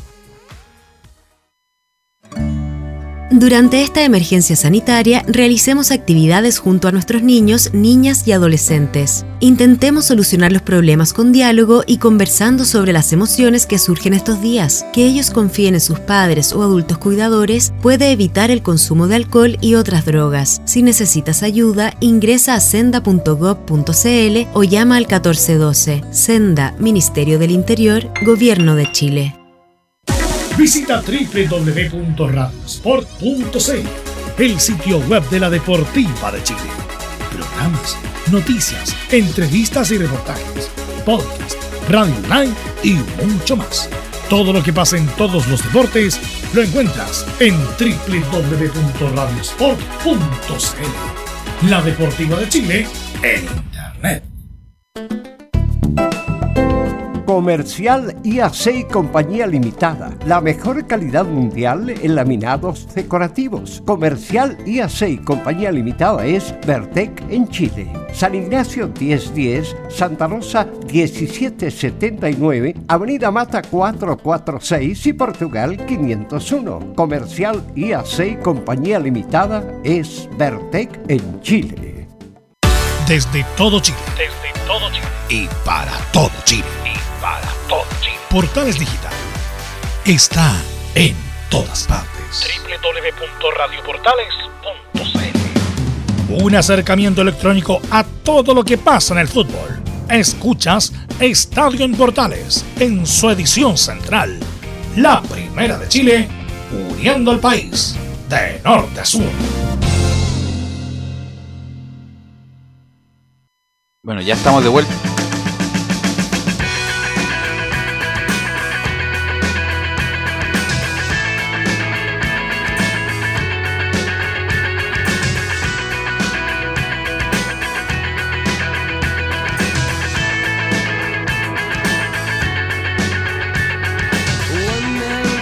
Ya estamos de vuelta, son las 14 horas con 40 minutos en esta edición tan especial de Estadio en Portales, 4 de junio ya. Y bueno, eh, y queremos saludar a don Enzo Muñoz. ¿Y por qué lo vamos a saludar en forma especial el día de hoy? Porque don Enzo Muñoz nos deja. Nos deja, mañana, bueno, mañana va a estar en la transmisión del partido entre la U y Palestino, pero hoy va a ser la última vez que esté con nosotros en el programa diario que hacemos de en Portal a las 13.30 horas. Así que bueno, decirle lo, que le deseamos lo mejor, Enzo, que en este nuevo desafío profesional eh, te vaya muy bien. Eh, te aprendimos a conocer, eres muy buena persona, muy buen tipo. eh, y bueno, te deseamos los mejores éxitos para esta nueva labor. Así que bueno, te saludo Enzo en este último reporte para la radio. ¿Qué tal, Velus? Eh, un gusto saludarte. eh, muchas gracias, muchas gracias por, por, por lo que dijiste. Por, por aquí escuchaba comentarios así como ojalá que no vuelva nunca más. No, por De favor. parte Mira, mira, mira, la- como el ritmo de Radio Portal en general, los que se van bien vuelven. Cuando, cuando está la posibilidad vuelven. pues, hay, hay muchos casos, hay muchos ejemplos. Así que si por esas cosas de la vida eh, no, vamos a encontrar, va a ser pero muy bien recibido con, las en- con las puertas abiertas, por supuesto. Pero, pero ojo, mi salida es una salida eh, media extraña, es como de, de parte de la, de la primera línea de lo que sería Estadio Portales, pero... pero Nos va a sabe, colaborar, Vamos va a estar colaborar. bajo las sombras. Así es. No, pero como reportero azul, que es muy importante para la radio, va, claro, ya no va a estar con nosotros, pero nos va a colaborar, colaborar siempre. Y era bueno decirlo también que la gente que nos escucha, que eh, Don Enzo Muñoz también va a tener otras labores profesionales. Sí, muchas gracias, Belu. Pero ya adentrándonos dentro de lo que es Universidad de Chile, mira, yo hace un par de segundos atrás estaba revisando la, eh, la CMF, que es la Comisión del Mercado Financiero de, de, nuestro país, y estaba revisando a Azul Azul. ¿Por qué me preguntará usted, eh, la gente? Porque ahí es donde aparece quién está en el directorio de la entidad, en este caso de Universidad de Chile. Y mira, Todavía aparecen Mario Conca, Gonzalo Rojas, José Luis Navarrete, eh, Rodrigo Golver, Sergio Vargas y todos los demás integrantes que componen el, Azul Azul. Mañana, mañana debería ya estar en los nuevos nombres de la gente que asuma, porque recordemos, ellos presentaron su renuncia el día lunes más o menos, el día viernes en realidad, viernes 31. Pero el, el día 31, el lunes 31 presentaron su renuncia, pero se hace efectiva ahora, el día 5.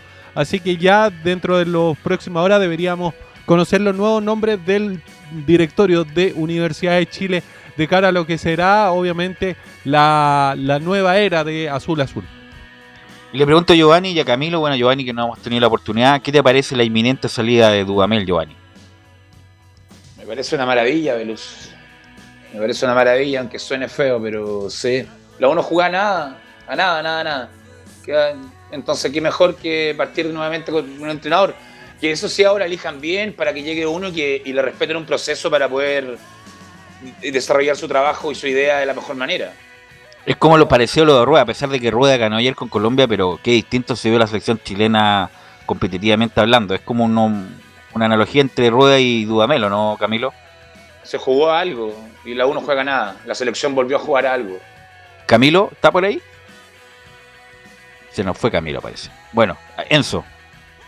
Pero ¿A ti ahora adentrándonos un poquito más en lo que será el próximo partido de Universidad de Chile, que será mañana en el estadio de La Cisterna a partir de las eh, 3 y media de la tarde. La transmisión comienza a las 3 de parte de Estadio Portales. Escuchemos alguna de Ramón Arias que habló en la previa a este partido. Y la primera que vamos a escuchar tiene que ver con el tema que tú tocabas, con Rafael Dudamel. ¿Qué dijo?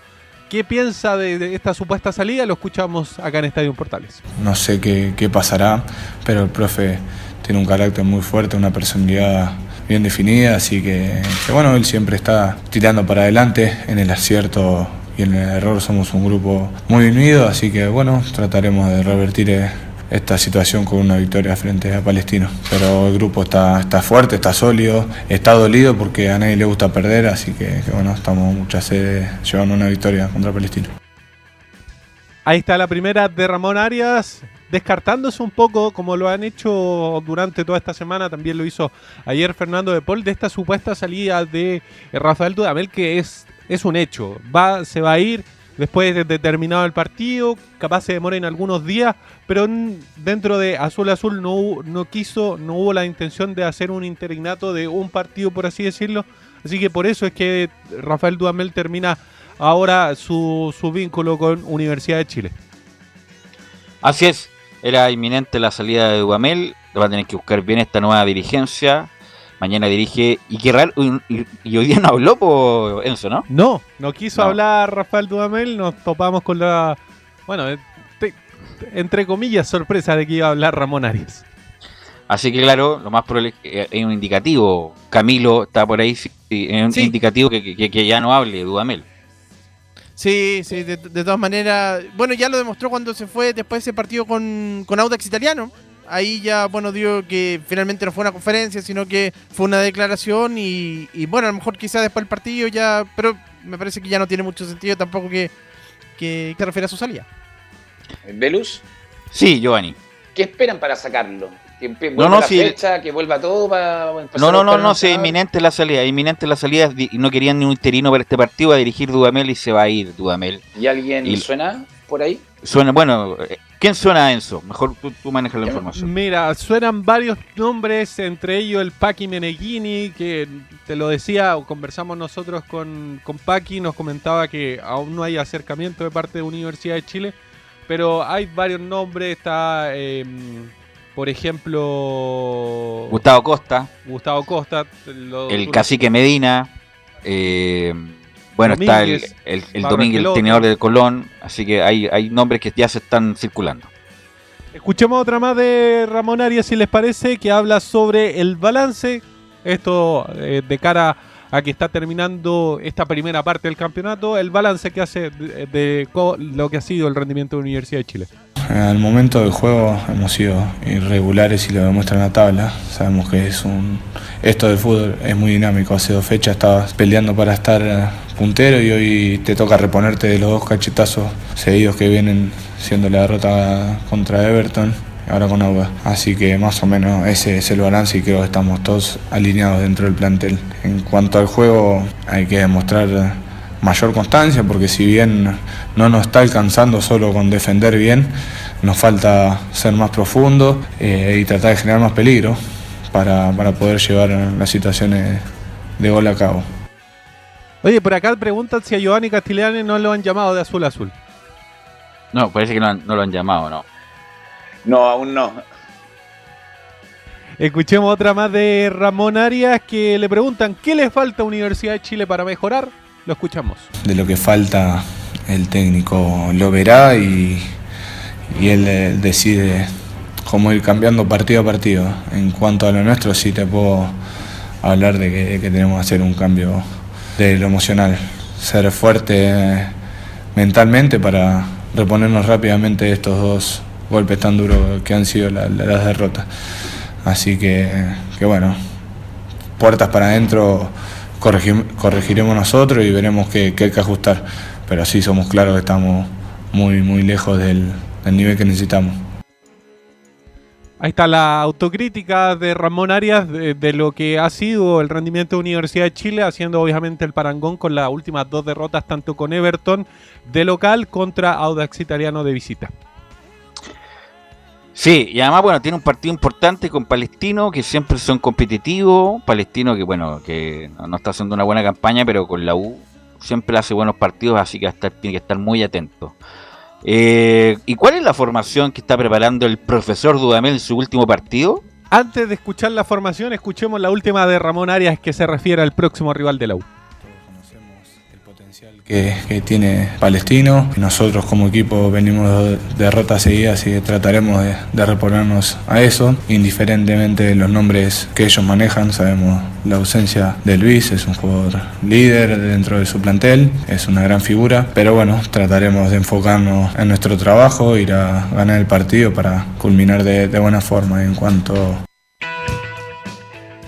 Ahí está la palabra de la última formación de la U que nos va a dar Don Enzo Muñoz. A ver.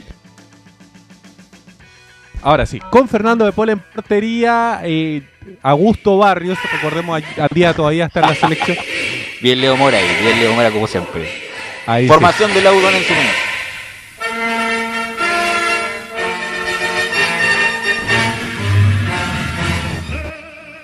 Que tiene en portería Fernando el Tuto de Paul, línea de cuatro en la defensa con Jonathan Andía, Ramón Arias, Osvaldo González y Marcelo Morales. En el mediocampo eh, va a estar eh, em, Gonzalo Espinosa, Mauricio Morales y em, Sandoval. Mario Sandoval dejando en delantera a Ángelo Enríquez, a Joaquín Larriey y a Pablo Aranguis. Ahí está la, la oncena que va a jugar mañana con Palestino. Bueno, don Enzo, eh, así que le agradecemos por todos los servicios prestados. Va, usted va a seguir colaborando con la radio, pero ya no va a ser el, el, reportero de la U, así que le deseamos lo mejor, tanto en su vida personal, que está muy contento por lo que sé, y también por su vida laboral. ¿eh? Así que los mejores éxitos, Enzo. Muchas gracias, Velus. Un gusto saludarte. Estamos, estamos en contacto.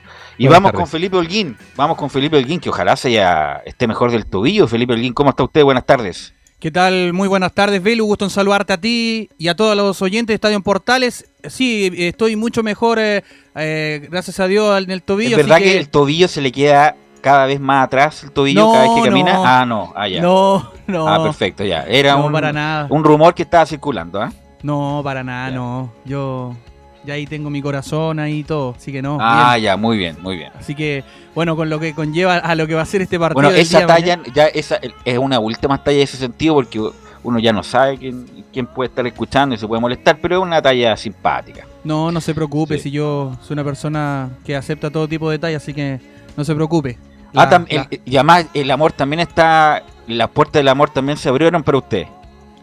Sí, es que siempre ha estado, solamente Ah. que yo, yo, yo lo, lo oculto de vez en cuando porque es bueno. ah, muy bien, muy Entonces, bien. Qué bueno, pero, qué bueno. pero bien, bien, gracias Qué- a Dios. Así que, Qué bueno que el amor también llegó. Me alegro, eh, Felipe. Sí, eh, sí, como le comentaba, bueno, en, en respecto a la Católica ya entrenó, hoy día fue el último entrenamiento de- del técnico Gustavo Poyete, el uruguayo, eh, claro, quien eh, ya paró un equipo que va a ser el definitivo para enfrentar, por supuesto, allá en, Valparaíso al cuadro de Santiago Wanderers, eh, por supuesto, de, Octa- Rivero en este caso, que es el eh, que va a ser el técnico y eh, el estratega que tiene el cuadro de Valparaíso. Pero pasemos a escuchar las primeras declaraciones de Marcelino Núñez, el joven talento que tiene la Católica, quien habla y dice, nos estamos preparando para el partido del fin de semana. Yo creo que es muy positivo, con alta motivación. Igual ahora lo estamos preparando para el partido del fin de semana contra Wander. Y después ya veremos de como primero viene la Copa Chile, preparemos, eh, eh, prepararemos muy bien para eso y también me siento muy bien, muy cómodo. eh, como te digo que he sumado hartos minutos y eso a un jugador le da alta confianza.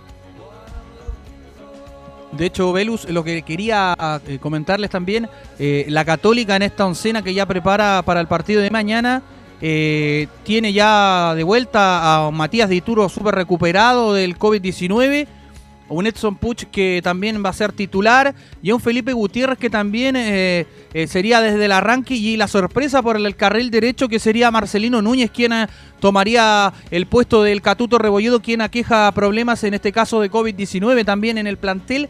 Y bueno ya se están recuperando como lo decía eh, Diego Buenanote eh, que entrena a la par con eh, Germán Lanario y Juan Fuentes que podrían ser también opción. ¿por qué no en la oncena también para poder ser un revulsivo en el equipo de Gustavo Poyet? Así es, se están mejorando los que tenían COVID, aunque algunos, bueno, anunciaron ayer que tenían otros COVID que no, no se sabe quién es, pero por lo menos Dituro Camilo, que es el un estandarte, ya va a estar a disposición del técnico. Sí, bueno, uno de los jugadores eh, súper importantes, a pesar de que anduvo bien Sebastián Pérez cuando le tocó reemplazarlo, salvo en el partido con Cobresal, que ahí el gol me parece que el gol es responsabilidad de él, pero en el resto, por lo menos la Copa Internacional respondió. Y lo que el otro que le iba a preguntar a Felipe fue en salida, todavía no, no, no está para ser titular. ¿Felipe? Sí, muchacho. Sí, eh, y bueno, y como los decía, el, el elenco de la Católica ya empieza a preparar eh, este duelo que es tan importante porque con, con- ganando este partido, la Católica ya empezaría a pelear los puestos más arriba Y, eso sería bastante bueno y le entraría ya un relajo, por supuesto, a lo que es el cuerpo técnico de eh, Gustavo Poyete, también para el griego Panagiotis Bulgaris, que lo trajo de la AEK de Atenas, y por supuesto a Paulucci, que también es parte del cuerpo técnico del uruguayo. Así que si les parece bien, pasemos a revisar eh, la formación, muchachos, del el cuadro cruzado. Vamos, pues, vamos. Iría con eh, Matías Dituro en portería, línea de cuatro en el fondo con Marcelino Núñez, Branco Ampuero, Valver Huerta y Juan Cornejo Solería, la línea de cuatro en el fondo. Mientras que en el mediocampo estarían Ignacio Saavedra por la derecha, por la izquierda Luciano Luliahuet y en el mediocampo como creador estaría Felipe el Pipe Gutiérrez y arriba jugarían tres. Por derecha iría Diego Valencia, Fernando el Toro San Pedro el goleador y Edson el reggaetonero Puch. Eso serían los 11 del técnico Gustavo Poyet para enfrentar mañana al equipo allá en Valparaíso Santiago Wanderers. Ok, Felipe, muy amable y nos escuchamos el lunes ¿ah? en, un- en una nueva labor. ¿ah? Así es, mucho- muchas gracias y que tengan muy buen día. Gracias, Felipe. Eh, y vamos con Laurencio Valderrama. Y le quiero preguntar a Laurencio cómo está su cura. Ah, vaya, sí. ¿Cómo estás, Laurencio?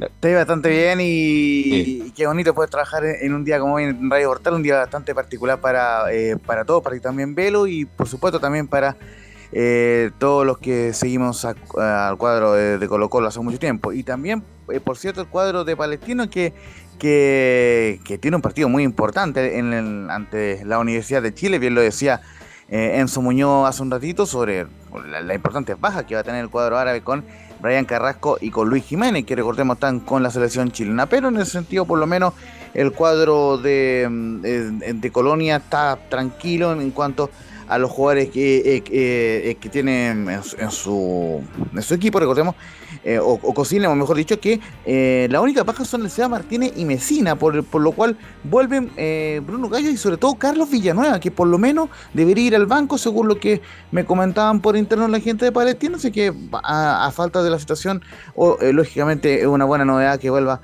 Carlos Villanueva, que recordemos tuvo lesionado y fue baja importante en el partido anterior ante O'Higgins de en esa derrota por la cuenta mínima. Un palestino que requiere ganar, está complicado la tabla de posiciones, en el decimocuarto lugar con 7 puntos, más allá de los partidos pendientes que, eh, que tiene el cuadro ahora. Ojo, juega tres partidos seguidos de local y el primero de ellos será ante la U. Los otros dos son los pendientes ante Guachipato y Audax, así que le urge ganar al cuadro árabe. Y vamos ahí de inmediato, muchachos, con la palabra del Miso Dávila, que justamente estuvimos hoy en rueda de prensa con el ex Unión Española. Y, y, y en la primera no dice que es un rival sumamente difícil la U, más allá de su momento complicado. Sí, es un rival sumamente difícil, eh, está pasando por un momento complicado, pero, pero creo que la U tiene, tiene grandes jugadores. Después, más allá de preocuparnos tanto de ello, creo que nosotros también nos estamos pasando un buen momento, eh, necesitamos ganar, eh, nos urge ganar y, y tenemos que tratar de mejorar lo nuestro, mejorar lo nuestro, ser más, más regulares, tratar de hacer más daño y creo que, que así podemos dejarnos tres puntos acá en- en casa. Y en la número 03 nos comenta el Miso Dávila que es una linda eh, oportunidad para eh, acercarnos a la parte alta y será una final para nosotros. Bien, bien, creo que es una linda oportunidad. eh, tenemos una oportunidad más para, para meternos en la parte alta. tenemos algunos partidos pendientes, así que mañana es un lindo desafío. va a ser una final para nosotros. Vamos a salir a jugar como tal. Eh, estamos de local, así que tenemos que hacernos respetar. Ellos tienen grandes jugadores, sobre todo en, delantera, Pablo, Larry Bay, eh, puede jugar Contreras o Enrique, son, son grandes jugadores, pero también no- nosotros tenemos lo nuestro y, y trataremos de hacerlo de la mejor forma. Muchachos. ¿Y cómo iría, cómo ir- iría la, la oncena, Laurencio?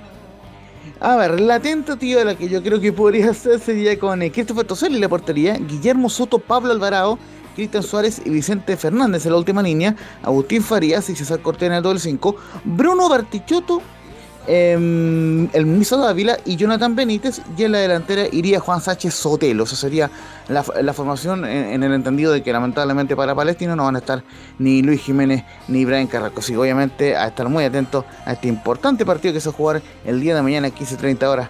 Transmisión de Estadio en Portales desde el Estadio Municipal de la Cistana. Buen equipo palestino, no sé por qué anda tan mal, la verdad, pero incluso diría que tiene una mejor oncena que el de la U, eh, sobre todo en el, en el medio campo.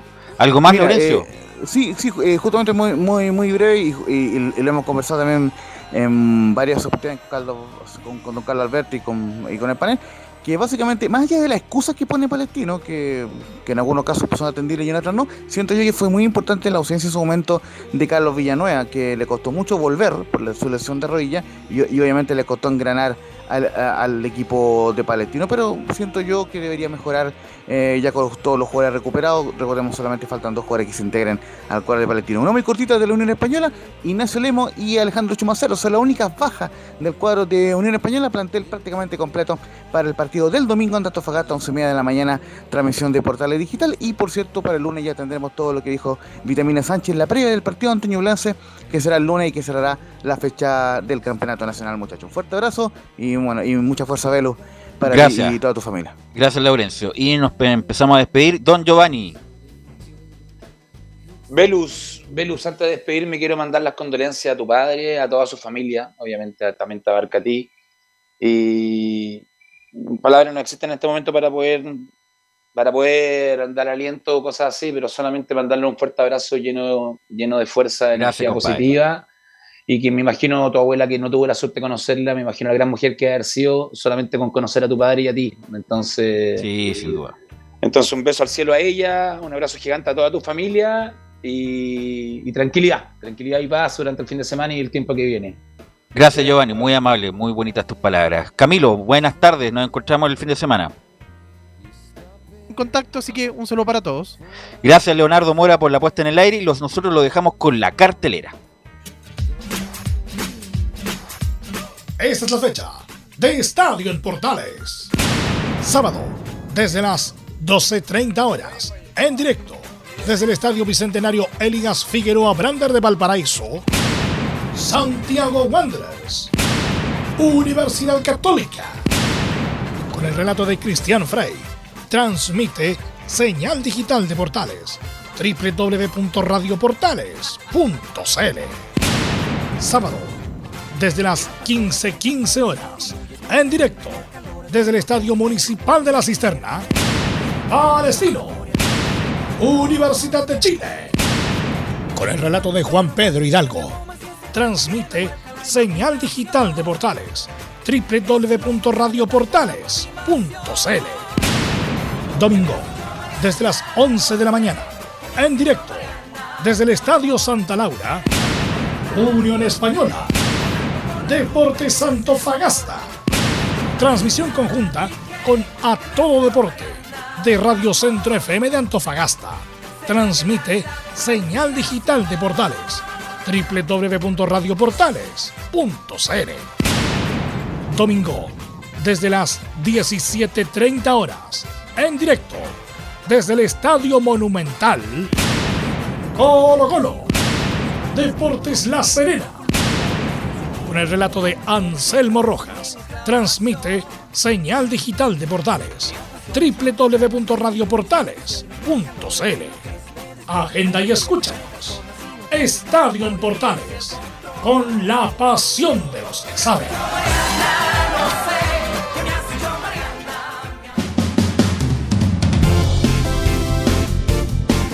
Fueron 90 minutos con toda la información deportiva. Vivimos el deporte con la pasión de los que saben. Estadio en Portales fue una presentación de Almada Comercial y Compañía Limitada. Expertos en termolaminados decorativos de alta presión.